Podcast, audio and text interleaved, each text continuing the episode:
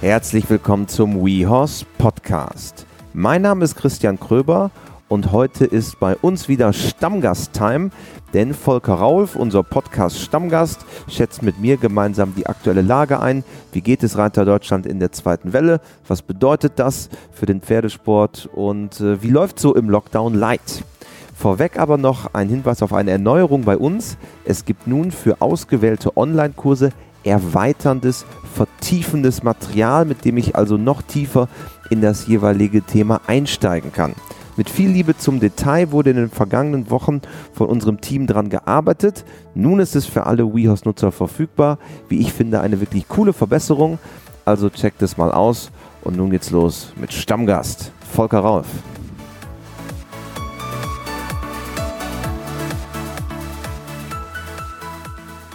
Ja, Volker, herzlich willkommen zurück äh, bei uns im Podcast. Du alter Stammgast. Ja, hi.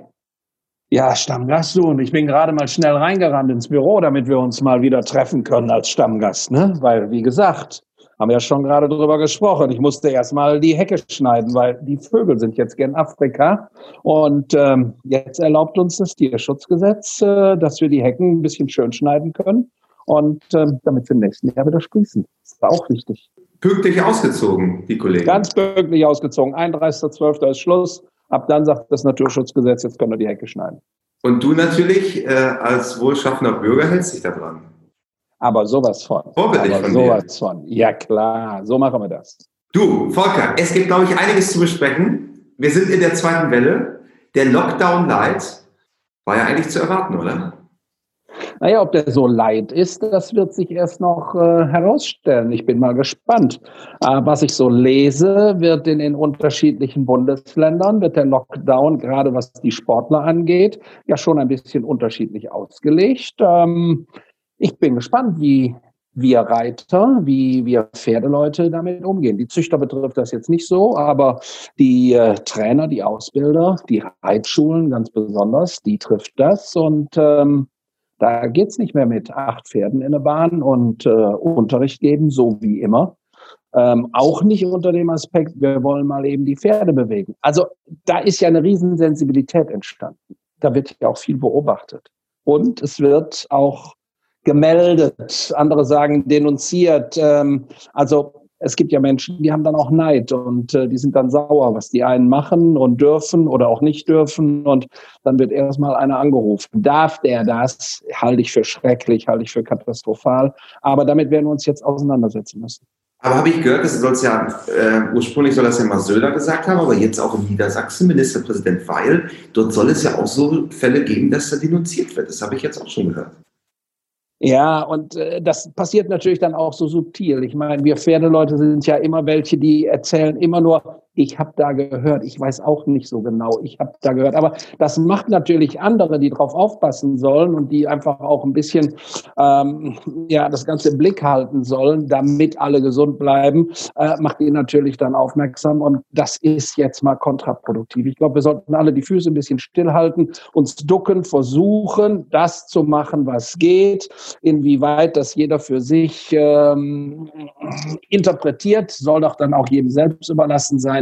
Ich glaube, wir müssen uns da nicht in andere Leute Sachen einmischen. Und bei dir, du bist ja, bist ja Auktionator und Sachverständiger, ist jetzt bei dir auch Flaute? Also ist jetzt auch, bist du jetzt, was jetzt die Auktionen angeht, auch erstmal auf Pause gesetzt? Nein, nein, nein. Wir haben einen ganz schlimmen Fall ganz aktuell reingekriegt aus einem norddeutschen Hochzuchtgebiet. Ähm, Dort ist nach längerem Rechtsstreit einem Züchter sind die Pferde abgenommen worden. Der hat ein Haltungsverbot bekommen. Ähm, die Pferde werden gerade von den Mitarbeitern des Veterinäramtes sortiert. Die müssen unbedingt ähm, verwertet werden. Das ist ganz, ganz wichtig, damit die natürlich auch dem Steuerzahler nicht zur Last fallen. Und ähm, da, da sind wir im Moment sehr intensiv dran und ähm, Natürlich sind auch viele Hengsthalter im Wort bei ihren Züchtern. Wir helfen bei der Vermarktung und ähm, auch da gibt es noch äh, zwei Hengsthalter, die unbedingt in diesem Jahr eine Vermarktung Vermarktung machen wollen, eine Auktion machen wollen. Da gibt es ja unterschiedliche Auktionsmodelle, können wir nachher noch drüber sprechen. Und ähm, ja, ich habe nochmal Spaß, ähm, sicherlich mit Holger Hetzel, ähm, denn er will seine Sportpferde-Auktion machen, natürlich in einem etwas kleineren Rahmen, natürlich unter Corona-Bedingungen, aber ich war da gewesen, ich habe die Pferde gesehen, da sind Top-Flugzeuge bei. Also das wird richtig, richtig klasse. Und Holger Hetzel ist da relativ entspannt, weil er spricht ja eigentlich den internationalen Markt an. Und da bietet sich ja die Hybrid-Auktion hervorragend an. Das heißt, die Menschen sind im Saal, einige, so viel wie Corona zu der Zeit erlaubt und äh, so viel wie wollen und so viel wie möglich ähm, international am Bildschirm, wo auch immer auf der Welt. Und das wird toll, das wird spannend, da freue ich mich drauf. Wir können es ja einmal ein bisschen durchdeklinieren, also was das für Auswirkungen hat. Ich habe mal was mitgebracht von der Deutschen Reiterlichen Vereinigung. Es gibt so ein Positionspapier, äh, was erstmal so ein bisschen überschrieben ist mit der Pferdesport ist kein Kontaktsport, findet in der Regel an der frischen Luft statt. Ähm, aber dann gibt es auch sowas wie die Reithallen äh, können bei Bedarf unterteilt werden, damit man sich nicht entgegenkommt. Oder ähm, wenn man hier weiter gucken muss, äh, umfassende Leitfäden müssen zur Verfügung gestellt werden durch die Verbände, damit allgemeine Abstand- und Hygieneregeln eingehalten werden und so weiter und so fort. Es gibt jetzt wieder diesen ganzen Regeldschungel. Was heißt denn das jetzt eigentlich so für den normalen Reiter? Wie ist so da deine Einschätzung? Es ist ja eigentlich jetzt wieder so ein bisschen Flashback in April. Ja, so wird es gemacht, aber ich, ich halte das eigentlich für kontraproduktiv. Ich glaube, ähm, und die Erfahrung haben wir auch bei unseren Auktionen gemacht, äh, wir müssten ja auch jedes Mal ein Corona-Konzept, egal ob in Holstein, ob in Niedersachsen, in Nordrhein-Westfalen oder Baden-Württemberg, wir müssten jedes Mal ein Corona-Konzept für die jeweilige äh, Versteigerung, Auktion vorlegen, dem jeweiligen Ordnungs- oder Gesundheitsamt. Und da gibt es eigentlich drei, vier entscheidende Punkte. Und das ist viel, viel wichtiger. Die entscheidenden Punkte bei der Geschichte sind letztendlich, dass die Leute Mund-Nasenschutz tragen, dass die Leute Abstand halten und das Allerwichtigste ist die Nachverfolgbarkeit. Wer war wann wo? Wenn das alles gewährleistet ist und die Leute verantwortungsvoll mit der Aufgabenstellung haltet Abstand zueinander, so ein bisschen auch ähm, Distanz. Man kann auch auf auf, auf anderthalb, zwei Meter miteinander vernünftig reden. Guck mal, wir auf Zoom reden jetzt über 450 Kilometer vernünftig miteinander. Alles geht ja. Wir müssen uns ja nicht permanent in der Arme liegen, auch wenn wir uns gern haben. Ähm, ich glaube, dann funktioniert's. Und ich verstehe natürlich auch, dass man, dass man Regeln schaffen muss und die Regeln müssen so allgemeingültig wie eben möglich sein. Das verstehe ich alles. Aber ich glaube, in jedem speziellen Fall gibt es so ein bisschen ähm, Sonder, Sondersachen, also in den Reithallen zum Beispiel. Es kann ja ruhig regnen, dann kann ich trotzdem trocken reiten, aber ich kann doch die Türen offen lassen. Ich kann doch die großen, in der Reithalle sind in der Regel mindestens ein, wenn nicht zwei große Tore. Die mache ich einfach auf die mache ich einfach auf. Dann habe ich Luftbewegung, dann habe ich Luftbewegung, ähm, dann, dann ist doch schon unheimlich viel gesagt. Dann muss man aber jetzt nicht Steichbügel an Steichbügel nebeneinander reiten und dann muss man sich nicht erzählen, was man alles gestern erlebt hat. Das muss man eben auf einer größeren Distanz machen, über drei Hufschläge verteilt, dann muss es doch auch geben. Dann kann man doch auch dafür sorgen, dass letztendlich nur zwei oder drei gemeinsam in der Reithalle sind. Jeder macht seine äh, Gymnastizierungsarbeit mit dem Pferd. Da reitet keiner dem anderen den Weg, besonders nicht bei den erfahrenen Reitern. Da passiert überhaupt nichts. So. Und wenn es heißt, es, es soll nicht sein, dass das Sport gemacht wird. Wir haben in Anführungsstrichen den Vorteil, dass wir auch unter Tierschutzgesichtspunkten unsere Tiere, unsere Pferde bewegen müssen.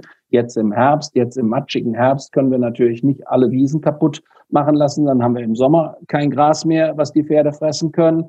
Ähm, also brauchen die Pferde geregelte Bewegung. Und ob sie jetzt in einer 4x4 Meter Box stehen, mit einem anstehenden Paddock von ähm, 4x5 Meter, da haben sie auch noch nicht genug Bewegung. Sie müssen einfach auch von uns gymnastiziert werden. Sie müssen, sie müssen fit gehalten werden. Sportpferde sind wie Menschen als Sportler. Die müssen einfach fit sein. So, und dafür müssen wir unseren Job machen. Und das ist auch letztendlich unsere Verpflichtung. Das ist unsere Aufgabe. Und ich denke, das ist einfach auch eine Selbstverständlichkeit.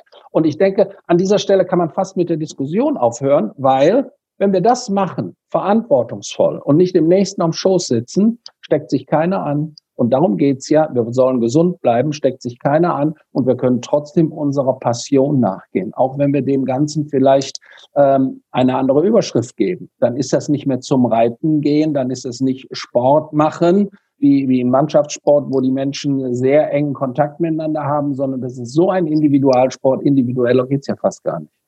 Und man muss ja sagen, anders als im Frühjahr, da wurden ja einige Reitanlagen auch geschlossen kurzzeitig, weil einfach alles unklar war. Man wusste nicht, darf ich jetzt überhaupt noch auf zehn Meter an eine andere Person ran oder nicht? Oder dann gab es ja auch mal, das hatten wir als äh, der Generalsekretär der FN bei uns war im Podcast, äh, Sönke Lauterbach, sind Pferde Überträger? Gab es ja auch mal.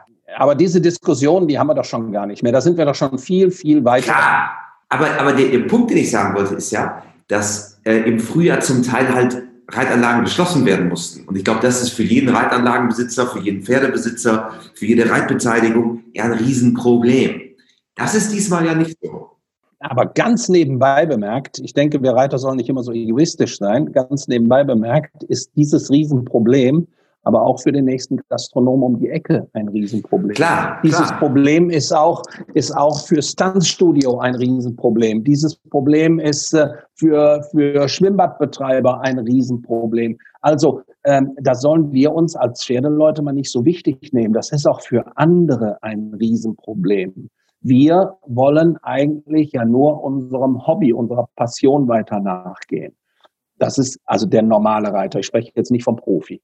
Ähm, aber wenn wir verantwortungsvoll mit unseren Pferden umgehen und wenn wir verantwortungsvoll unsere Pferde gymnastizieren und weiter bewegen, dann machen wir ja beides. Dann sind wir eher einmal auf der einen Seite äh, versuchen wir mit Abstand so gesund wie möglich alle zu bleiben und zum anderen können wir weiterhin mit unseren Pferden arbeiten. Dass das dann einfach auch mal äh, in einem gewissen Zeitfenster passieren soll, weil das anders nicht einzuteilen ist in einem größeren Betrieb, ja, meine Güte, das sind doch so nebensächliche Probleme, die sind doch fast nicht wert, dass man darüber spricht. Wenn man jetzt hier die Meldung der, der FN genau liest, da steht jetzt im letzten Absatz, an wen kann ich mich in meiner finanziellen Notlage wenden? Informationen finden Sie hier. Das ist ja auch schon so ein kleiner Wink auf das, was vielleicht kommen könnte, nämlich dass der ein oder andere Stall in eine finanzielle Notlage kommt. Hörst du da irgendwas? Kriegst du da irgendwas mit, wo du sagst? Nein, überhaupt nichts. Da höre ich im Moment gar nichts. Ähm, ich glaube, ich glaube, wir beide kennen Menschen aus unserem Umfeld, da kann ich mir schon vorstellen, dass die in, in eine Notlage kommen. Das sind zum Beispiel die, die wir kennen von den Turnierplätzen, die dafür sorgen, dass wir guten Ton haben, die, die dafür sorgen, dass äh, Dienstleistung auf den Plätzen ist, wie zum Beispiel eine riesen Infotafel und, und, und. Und das sind Riesenstrukturen, die sich angeschafft haben, die da jetzt auf Lager liegen, die letztendlich keine Rendite abwerfen können, weil sie nicht eingesetzt werden. Da mache ich mir Sorgen. Da mache ich mir große Sorgen und äh, ähm, da haben wir beide auch viele, viele Menschen, die wir kennen, die uns auch relativ nah sind. Und ähm, da verstehe ich auch, dass da das Hemd jetzt kürzer wird. Das ist eigentlich das, was ich schlimm finde und schrecklich finde. Ich finde nicht schlimm, dass äh, in, einer, in einem Reitbetrieb geplant ist, äh, der Reiter Müller kann nur zwischen 12 und 1 kommen, weil zwischen äh, 2 und 3 kommt schon wieder ein ganz anderer. Ähm, ich denke, das, das sind alles organisatorische Sachen. Ein bisschen einschränken hat ja auch was mit Solidarität zu tun. Und da muss man sagen, unsere Freunde aus der, aus der Eventbranche, wo du richtigerweise sagst, die uns zum Teil sehr nahestehen, da weiß man ja auch gar nicht, wann kommen überhaupt, wann kommen die Veranstaltungen wieder zurück, wann wird es wieder Turniere geben, unabhängig wie groß die jetzt mal sind. Ne? Aber äh, wenn ich jetzt einfach hier nur so mal den, den Ticker durchgehe, was alles abgesagt wurde, äh, das ist ja, das weiß ja kein Mensch. Ja, und das wird, glaube ich, auch jetzt so schnell sich nicht ändern. Das wird sich so schnell nicht ändern. Und ähm, da sind wir ja auch schon bei kleinen, kleinen Unterschieden. Ähm, wenn wir die Zuchtszene sehen, wenn wir die Zuchtszene sehen und wenn wir die Sportszene sehen, gibt es ja unterschiedliche Ansätze. Beim Sport ist es ja klar geregelt, aber da geht es auch nicht um die Reiter, sondern da geht es um den Sport generell. Berufssportler sollen ihren Job weitermachen können. Das ist natürlich abgeleitet vom Fußball. Da können wir ja froh sein, dass der Fußball so eine starke Macht ist. Deshalb dürfen Berufsreiter reiten, sonst dürften die auch nicht reiten. Du, um das noch einmal zu erklären für, für unsere Zuhörer, die es vielleicht nicht wissen, dadurch, dass die Fußball-Bundesliga es durchgesetzt hat, dass quasi unter Corona-Bedingungen weiter Sport getrieben wird, also weiter auch wettkampfmäßig Sport getrieben werden kann, hat das auch Abstrahleffekte auf andere Sportarten, unter anderem Reiten. Ja, genau so sehe ich das. Und da können die Reiter mal ganz froh sein, äh, dass äh, die Bundesliga so eine starke Macht ist. Ähm, deshalb profitieren wir davon. Ähm, bei den Züchtern, bei den Körungen ist das natürlich eine ganz andere Sache. Da werden Pferde über, äh, jetzt haben wir ja Körzeit, da werden Hengste über ein paar Monate auf den Zeitpunkt X, auf ein Datum hin vorbereitet. Das sind junge Pferde, die entsprechend äh, vorsichtig und auch äh, altersgerecht auf diesen Auftritt bei der Körung vorbereitet werden. Und da ist die Körung ist kein Sport. Diese Körung ist ja letztendlich eine Vermarktungsplattform. Die Besten kosten da richtig viel Geld. Und wenn da keine Zuschauer sein dürfen, ist das schon ganz schön schwierig. Ähm, wenn Körungen dann sogar ganz abgesagt werden, dann äh, hat ein äh, Hengstbesitzer, der ja nicht immer unbedingt auch den Hengst gleich selbst, selbst vorbereitet, hat er schon richtig, richtig viel Geld investiert. Und der Hengst kommt noch nicht mal zur Körung. Also er wird weder gekürt noch nicht gekürt, ähm, aber da sind schon ein paar tausend Euro, ähm, sind schon in Ausbildung ähm, verschwunden und die kommen erstmal nicht wieder. Also das, das ist ja viel dramatischer. Das sind ja im Prinzip ähm, ganz notwendige, ganz notwendige Ereignisse, die so, wie wir unsere Tierzucht im Moment betreiben, ähm, ja nach ganz klaren Abläufen geht, nach mehreren Selektionsstufen. Man denkt über Variationen nach, äh, Thema Sattelkörung und, und, und, aber Standard ist immer noch die Selektionsstufe Körung zweieinhalbjährig an der Hand. Da wird sich was ändern. Da wird auch Corona dran hängen dass sich da was ändert, aber im Moment ist das halt auch noch Standard bei den deutschen Zuchtverbänden. Und das, denke ich, kostet dem einen oder anderen Hengstaufzüchter richtig viel Geld. Weil kein also du bringst ein Tier auf den Marktplatz, nur der Markt ist nicht da. Genau, der, der Markt ist nicht da. Also live, live. Klar, aber, aber es ist ja noch nicht so, dass überall das, was du zum Beispiel machst, also Hybrid, dass, dass im Internet Leute da sein können und vor Ort Leute da sein können unter Corona-Bedingungen. Das ist ja noch nicht überall angekommen. Ja, das ist so. Das ist noch nicht überall angekommen. Aber so ist das ja in unserer Pferdeszene. Unsere Pferdeszene lebt davon, dass der eine oder andere bisschen fortschrittlicher an so ein Thema herangeht und der nächste sagt, wir sind über Jahrzehnte, aber so wie wir es immer gemacht haben, gut gefahren. Es gibt ja gar keinen Grund, es zu ändern.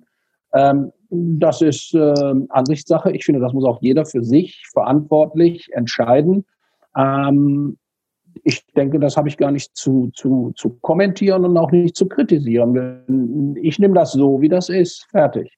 Außerdem sind die Verbände in der Regel ja auch nicht äh, meine Kunden. Also die Verbände leben ihr eigenes, eigentlich bis vor ganz kurzer Zeit ähm, ja schon ja schon fast alleine am Markt anbietend. Äh, es gab Auktionen bis auf Holger Hetzel und und äh, die PSI-Auktion gab es gar keine privaten Auktionen. Überleg mal, wie viele Auktionen aus dem aus dem ja aus dem Boden gestampft wurden, um ähm, um äh, Vermarktung anzukurbeln.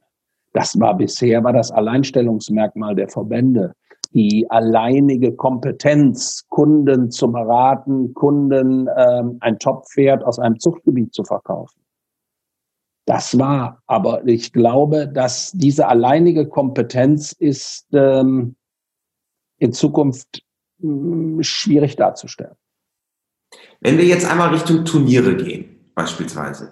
Jetzt sehe ich hier Sichtungsturnier Voltigieren abgesagt. Nachwuchsveranstaltung im November verschoben in Dezember oder Frühjahr. Es gab es am Wochenende äh, das große Turnier in Oldenburg unter Corona-Bedingungen, wahrscheinlich aber auch nur, weil es gerade kurz vor dem, vor dem Lockdown gerade war.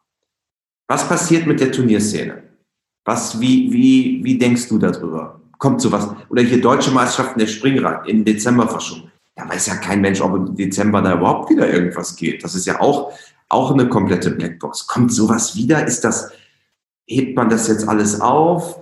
Also ich bin ja kein, ich bin ja kein Mitarbeiter des Robert Koch Instituts und äh, kann das natürlich ähm, schwer beantworten. Wobei ich glaube, auch jeder Mitarbeiter des Robert Koch Instituts könnte diese Frage äh, nicht äh, zielgerichtet auf äh, Februar, März, April nächsten Jahres beantworten. Was da kommt und was da nicht kommt, wissen wir nicht.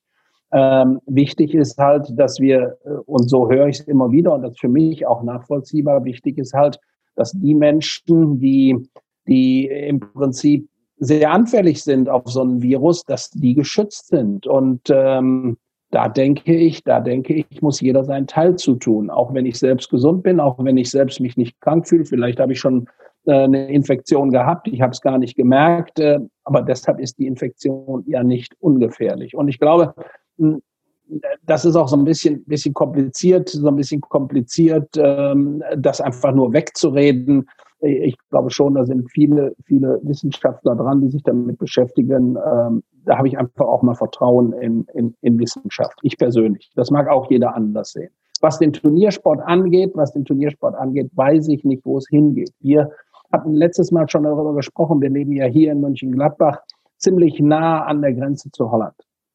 Und äh, in Holland wurde Corona so, als es hier eng war, nicht ganz so ernst genommen. Und es gibt ein riesen Reitsportzentrum in Pilbergen. Ähm, von hier aus eine Dreiviertelstunde. Einmal so über die Grenze quasi bei euch. Mal ne? eben über die Grenze drüber. Und ähm, der Holländer ist ja ein sehr merkantiler Mensch, schon äh, rein genetisch. Und, das, das hast du aber ähm, schön ausgedrückt.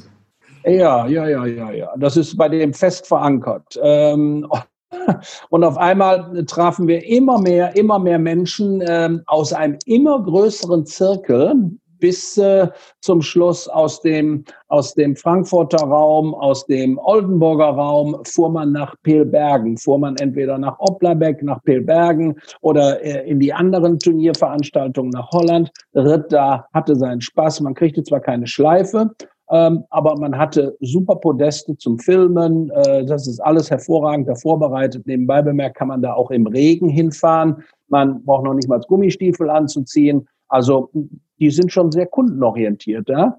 Und ähm, ja, das ist jetzt aber auch vorbei, weil ähm, in Holland ist die Situation im Moment viel schlimmer als hier. Und in Holland ist ja alles richtig runtergefahren. Und ähm, ich weiß es nicht, was kommt. Manchmal habe ich gedacht, wir werden so ein bisschen amerikanischer. Der Sport wird dann wohl doch nicht Volkssport, wie wir uns immer mal gewünscht haben.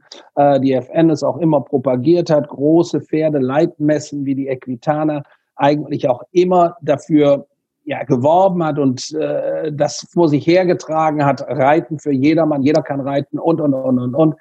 Das, äh, was den Turniersport angeht, glaube ich, können wir uns von dieser Idee verabschieden. Es wird, glaube ich, wieder ein bisschen elitärer. Es wird kleiner, kleiner.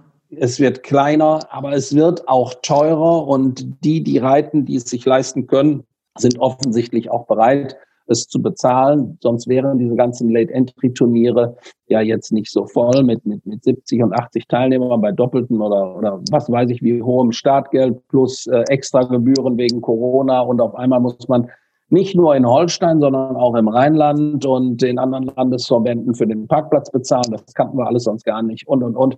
Ähm, ja, jeder versucht da seinen Schnitt zu machen. Ist spannend. Mal gucken, wer auf welche Kosten am Ende durchhält. Wenn wir dann keine Reiter mehr haben, könnte es ja auch kompliziert werden. Aber gut, das ist ein anderes Thema. Wir können ja jetzt mal einen Cut machen mit Corona. Ich glaube, da ist auch alles zu gesagt. Und wie du sagst, wir sind auch nicht das Robert-Koch-Institut hier. Äh, ich habe noch uns was weiteres Spannendes mitgebracht. Wurde gestern veröffentlicht. Eine neue Ipsos-Studie. Das ist ein Marktforschungsunternehmen äh, ja. das äh, im Namen der äh, Deutschen Reiterlichen Vereinigung immer alle paar Jahre, soweit ich weiß, Erhebung macht, wie viele Leute interessieren sich in Deutschland für den Pferdesport. Mhm. Jetzt frage ich dich, was glaubst du, wie viele Millionen Menschen in Deutschland bezeichnen sich selber als Reiter? Hast du einen Tipp? wie viele Millionen Menschen sich selbst als Reiter bezeichnen, also als aktive, als, als selbst mit dem Pferd tuende Menschen. Ja, und hier ist sogar noch eine Erklärung. Der Begriff Reiter umfasst auch Fahrer, Voltigierer und alle Personen, die sich in irgendeiner Weise aktiv mit dem Pferd beschäftigen, zum Beispiel von Bodenarbeit. Also eigentlich alle Aktivitäten rund ums Pferd. Alles, was man auch bei uns jetzt bei WeHorse sieht, von A bis Z, quasi, das ist ein Reiter. So wird das subsumiert. Was würdest du schätzen? Wie viele Millionen Menschen?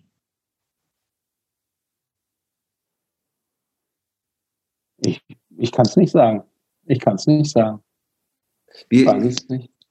Wir, wir können ja mal uns nähern. Ein ja. oder fünf Millionen? Also mit Sicherheit näher an ein Million als an fünf Millionen.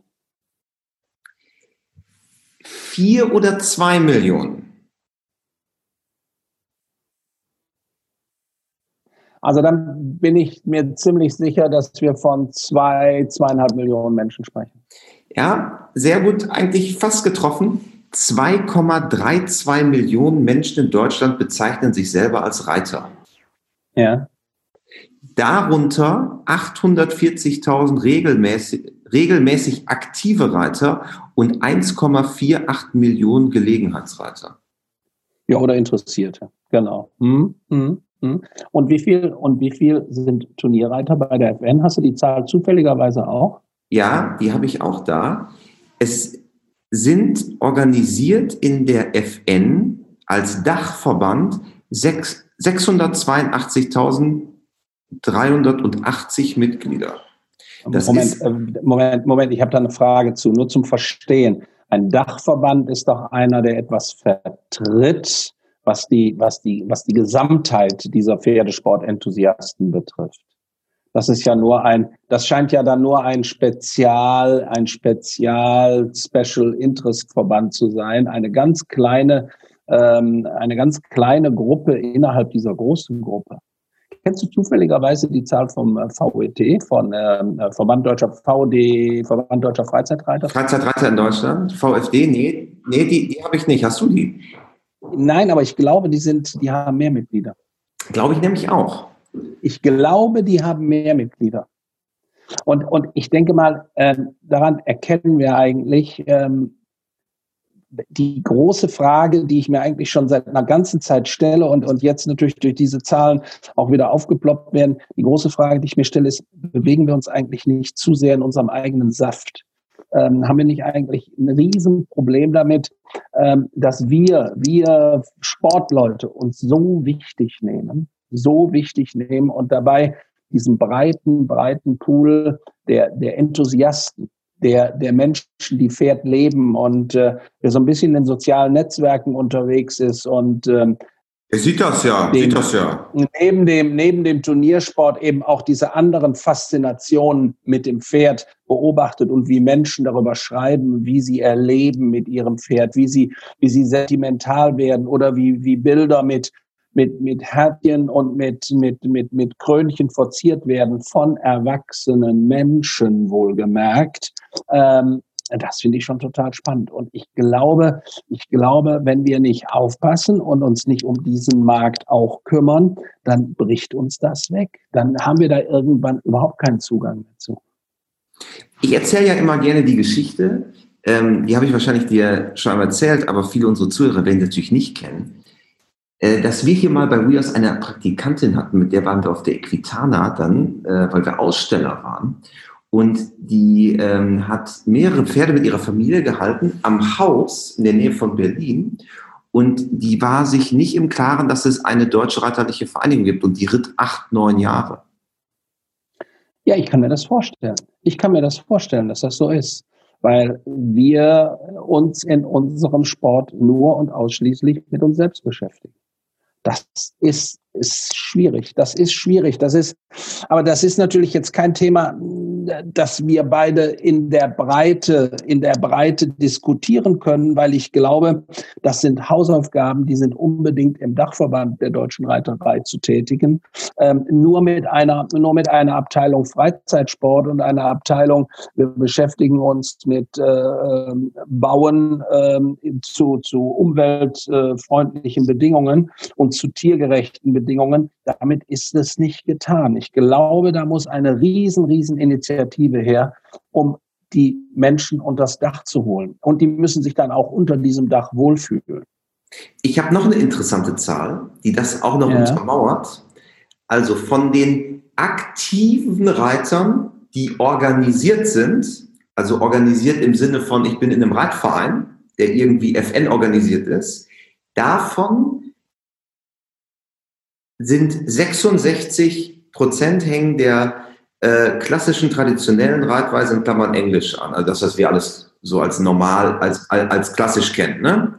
Ja, ja. Jetzt eine sehr interessante Zahl bei den aktiven, nicht organisierten.